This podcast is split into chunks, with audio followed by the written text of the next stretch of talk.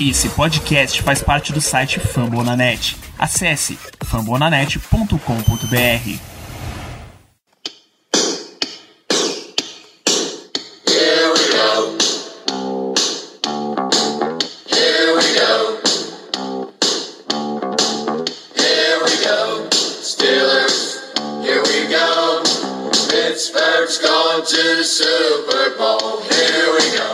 Muito bem, pessoal, estamos começando aqui mais uma edição do Black Yellow Brasil Podcast, mais um episódio pré-rodada. Estamos aqui para falar de Pittsburgh Steelers e Detroit Lions, jogo desse domingo, jogo da semana 10 da temporada 2021. Eu sou Danilo Batista, você é seu host em mais uma jornada. Muito bem, a gente vem aqui nesse episódio 238 do nosso podcast num cenário de certa forma esperado, mas não exatamente da forma que a gente achava que ia ser. Explico. Quando a gente fez todas as previsões nossas lá de placar, de calendário, ser mais exato, a gente até esperava uma campanha parecida com essa, um 5-3 chegando para a semana 10, só invertendo alguns times, né?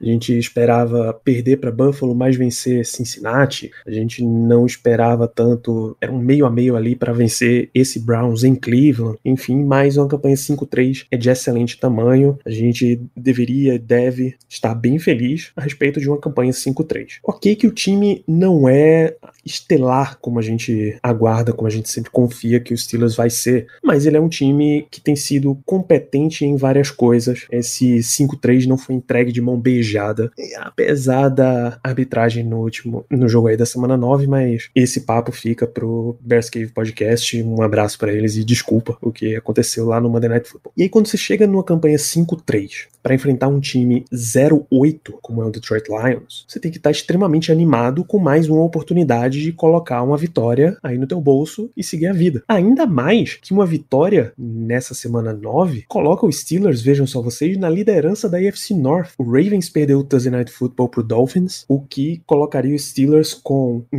o mesmo resultado, porém um percentual dentro da divisão melhor, 1 e 1, e o Ravens está 0 e 1. O Steelers está 50% e o Ravens está 0. No final, eles têm um jogo, uma derrota, ambos ficaram ficariam 6 e 3. O problema é que quando você tem um jogo que aparentemente é tão fácil, um jogo que você deveria tanto ganhar, algumas coisas começam a apontar no, no sentido contrário. Tá? Primeiro que é o fator clássico de que o Pittsburgh Steelers joga ao nível do seu adversário. Tá? Isso acontece o tempo inteiro. Você pode até atribuir ao fato de que na NFL é difícil ganhar jogos, mas o Steelers às vezes ele torna os jogos mais difíceis. Às vezes outras circunstâncias colocam o jogo mais difícil do que ele deveria ser. Por exemplo, o final do, do nosso Sunday Night Football dessa temporada contra Seattle, né? Aquela bizarrice que deu oportunidade para o chute final, teve que ir para prorrogação e tal. Nessa temporada, os Steelers consistentemente se vê numa posição em que os jogos são piores do que eles deveriam ser. Ainda não se marcou nesse time 30 pontos em nenhum jogo da temporada. E metade deles, pelo menos, ficou abaixo de 20. É só contar aqui: 23-16 contra o Bills, 17 pontos na derrota para Raiders, 10 pontos na derrota para Bengals, 17 na derrota para Packers, 27 na vitória contra o Broncos, 23 na prorrogação contra o Seahawks, 15 contra o Browns e 29 contra o Bears, ficou muito perto. Então é um ataque que claramente não deslancha. O DVOA ofensivo do time, 19, mostra muito isso. Ele é 19 em ataque aéreo e em ataque terrestre, 18 no geral. É um time que tem problemas de linha ofensiva ainda, tá se achando, isso a gente sabe muito bem. Os quatro sacks cedidos para Chicago na semana 9 demonstram mais uma vez mais 5 QB hits. Não é uma posição em que Ben Roethlisberger pode estar, mas, mas Detroit também não é exatamente prolífico em pass rush. Não, a real é que Detroit não é prolífico em nenhum setor. Mas enfim, é, é um time que o DVOA defensivo, o grande lance dos Steelers é a sua defesa, mas ele é o vigésimo em defesa contra o passe, nono em defesa contra a corrida. A linha defensiva trabalha muito melhor do que a secundária. É o décimo terceiro em DVOA geral. DVOA, para quem não sabe, é uma estatística avançada do site Football Outsiders, que ele considera a situação específica de cada snap, tá? Down and distance, ele considera qual foi a jogada chamada, qual foi o resultado. Não é uma análise subjetiva geral, é uma análise um pouco mais objetiva, que é bem usada em, em análise mais profunda, análise avançada. É, então essa a defesa não é exatamente gigante, ela é o ponto-chave dos Steelers porque ela consegue muito turnover. Isso é bom, porque isso em momento chave você deixa o adversário sempre apreensivo do que vai acontecer. Os, os sacks de TJ Watt contra os Seahawks, por exemplo. É... Porém, não é sustentável uma defesa que está sempre se mantendo à base de turnovers. Então isso é um problema. Na hora que algum time secar essa fonte de turnover, for mais estável, você vai ter um problema. E naquele lance de o Steelers sempre ir para o nível do seu adversário, jogar contra o time 08, que não tem grandes estrelas, não tem um jogador super performático, bem falado entre a liga, você já nota que vai diminuir a situação. O Steelers tem problemas em bolas longas, tanto produzindo quanto cedendo. O Lions é a mesma situação, então é um time muito parecido nesse sentido. São dois times bem parecidos, mas um tá 08 e outro tá 5-3. Se o Steelers cair pro nível do adversário do Lions, vai ser outro jogo difícil.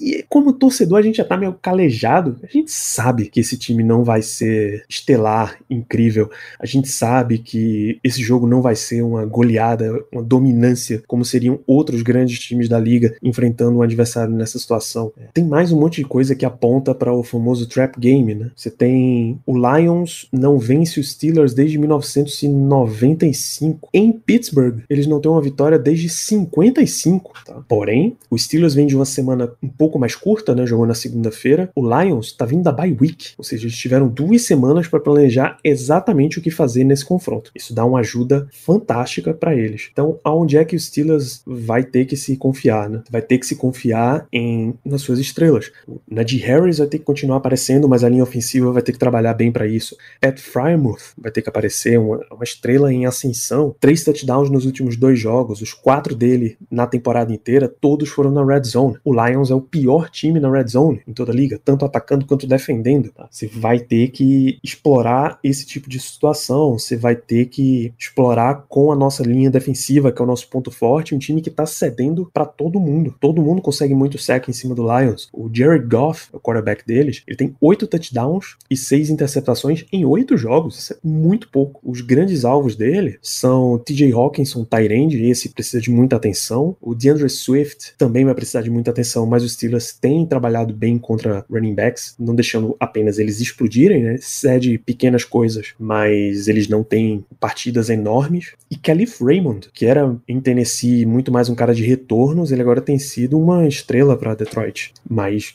convenhamos com a estrela em outro patamar. Então o Steelers vai ter que fazer tudo isso sem Chase Claypool, que saiu machucado no último jogo, é uma lesão de dedão, que é meio complicado para futebol americano, mas não o tira da temporada, tira pelo menos desse jogo, ele vai ficar sendo avaliado toda semana. Então você vai ter que levar isso aí com bastante calma. Em resumo, é um jogo de novo, acho que é a terceira semana seguida que eu venho dizer isso aqui, quarta semana seguida, a de oportunidade. De novo, a janela tá aberta e agora a janela tá mais aberta do que nunca. É quase o portal da caverna do dragão que a chance de ir para lugares melhores está ali e esse lugar melhor é a liderança da divisão. Você vai entrar ou você vai ficar esperando pela Uni e nunca sair dessa situação? É, jogos fáceis assim costumam ser difíceis na NFL. O Mike Tomlin deu até uma, uma declaração sobre isso essa semana. É, nós entendemos que um time que eles estão 0 e 8, eles tiveram muita dificuldade na temporada, mas essa é a National Football League, essa é a NFL. Não tem jogo contra a FCS, não tem jogo da Group of Five, não tem homecoming. Toda semana você tem um grande adversário, isso fazendo comparações com, a, com o college football. E na, Mike Tomlin adora fazer esse tipo de comparação. Na temporada passada ele fez uma com a, a Mac, que até irritou, que até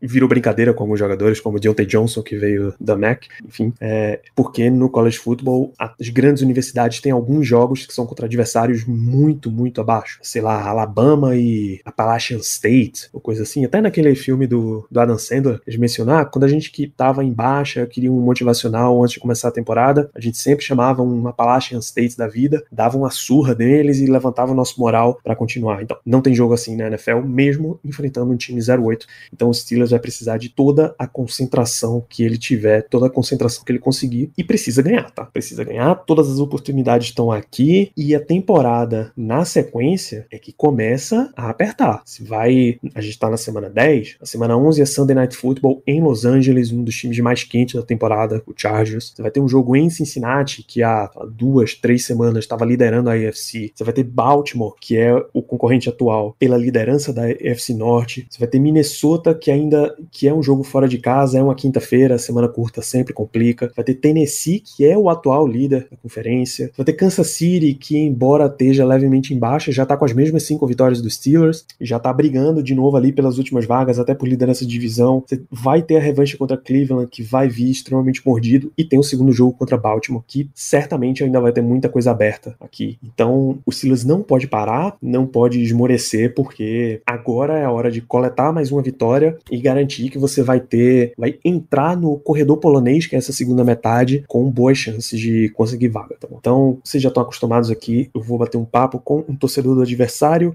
que é o meu amigo Paulo Fiorentino, do Lions Pride Brasil podcast, parceiro nosso aqui no Fambonanet, e ele vai contar pra gente um pouco do que esperar desse Detroit Lions, assim que a gente passar pelos recados do programa, lembrar sempre vocês de seguirem lá, BlackYellowBR, no Twitter, no Instagram, no Telegram, segue também twitch.tv barra BlackYellowBR, que assim que terminam os jogos a gente entra ao vivo, dando as nossas primeiras impressões das partidas, e esse conteúdo vem para podcast depois, só esse pré-jogo que não vai para live, vem direto aqui no seu feed. Acessa lá fambonanet.com.br, é a casa do Black Yellow Brasil na internet, é a casa de mais 72 podcasts de NFL, NBA, MLB e NHL, inclusive para a turma de torcedora de Pittsburgh, né? A gente está aqui com o Steelers no Black Yellow Brasil, a gente está com o Iglocast e a turma do Pittsburgh BR falando de Penguins, torcedores do Pirates, manda um alô que a gente tá afim aí de um podcast sobre o Pittsburgh Pirates, tá? Isso não tá sendo completamente ignorado. Então, acessa tudo isso, segue todas as redes sociais, recomenda o podcast para seus amigos, torcedores de Pittsburgh, torcedores de Detroit, toda essa galera, porque aí a gente vai chegando para mais e mais pessoas e dando a subida nos famigerados algoritmos, beleza? Então, para a sequência desse podcast, fica com o meu papo com o Paulo. Um grande abraço, here we go. No nosso bloco de perguntas, a nossa entrevista aqui com o torcedor do adversário, é um prazer para mim receber o Paulo Fiorentino, lá do Lions Pride Brasil Podcast. Seja muito bem-vindo, Paulo. Obrigado pela participação. Boas-vindas ao Black Hell Brasil. Fala pessoal, aqui é o Paulo Fiorentino, faço parte do Lions Pride Brasil Podcast, podcast parceiro do Favoramente. Quero agradecer o convite. Vamos lá, a gente já começa esse nosso papo aqui com pontos meio sensíveis, né? Detroit ainda não tem nenhuma vitória na temporada, essa é a grande manchete vindo do Lions, mas semanalmente os comentários do Dan Campbell têm sido sobre um time que tá trabalhando bastante, trabalhando duro e algumas pequenas coisas estão impedindo o resultado de vir. Como é que você está avaliando o trabalho dele nessa estreia como head coach? Fala um pouco desses Lions, né? Os Lions vêm de uma reestruturação total organizacional, desde o topo da, da, da, da, da franquia, com a, com a Sheila Ford agora nova dona, né? Já tem um bom tempo, né? Mas ela que fez todo o processo de reestruturação, a contratação do Brad Holmes como general manager, do Dan Campbell como head coach, assim, da, toda a comissão técnica. Então, assim, o Lions vem de muitas saídas de jogadores, então um time totalmente diferente da temporada passada.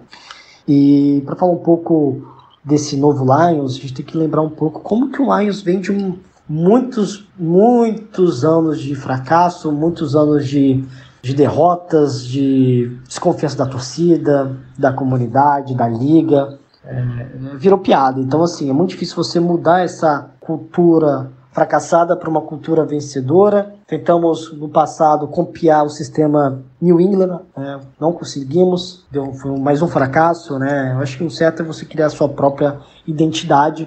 Eu acho que foi por isso a escolha do Ben Campbell, porque ele tem uma ligação em Detroit, já jogou pela organização, sabe bem como que é a, a comunidade, como que é o torcedor, da frustração do torcedor que não aguenta mais fracassos, derrotas, times fracos, é, falta de ambição, isso é muito complicado. Falando, eu estou falando isso dentro de um podcast de um time vencedor como o Pittsburgh Steelers, que vem com uma mentalidade vencedora, com uma, uma organização a longo prazo, pensando a longo prazo e, recebendo frutos season após season. É, por isso que é um, tá na lista aí dos maiores campeões da, da liga, a história da liga. E, então é um, é, uma, é, um, é um jogo que mostra uma diferença total de duas organizações. Uma que deu certo, outra que não. E como mudar isso? É com o tempo. Eu acho que o Dan Campbell foi uma escolha bem interessante por ele ter a cara de Detroit, como falei um pouco antes. Ele já jogou na, na, na liga, jogou pelo, pelo, pelos Lions, ele sabe como que é a comunidade. Ele é muito emotivo durante as entrevistas, dá para perceber pós-jogo, pós-derrota, ele fica muito frustrado. Eu acho que o torcedor faltava isso, né? A carência de uma identidade dentro da organização que mostra, caramba, pô, por mais que é uma liga profissional, cadê o amor, paixão e comprometimento? E o Dan Campbell ele mostra um pouco isso, ele delega muito bem o trabalho dele, dá para perceber que ele é um técnico muito mais motivacional, do que um técnico estrategista, como tivemos anteriormente com o Matt Patricia. Então ele delega muito bem para seus coordenadores. E por isso nós temos essa tranquilidade que o Dan Campbell é mais essa pessoa que faltava, de pegar, puxar a responsabilidade. Por isso que a torcida tá, tá confiando ainda, é, tá cedo demais para avaliar o trabalho.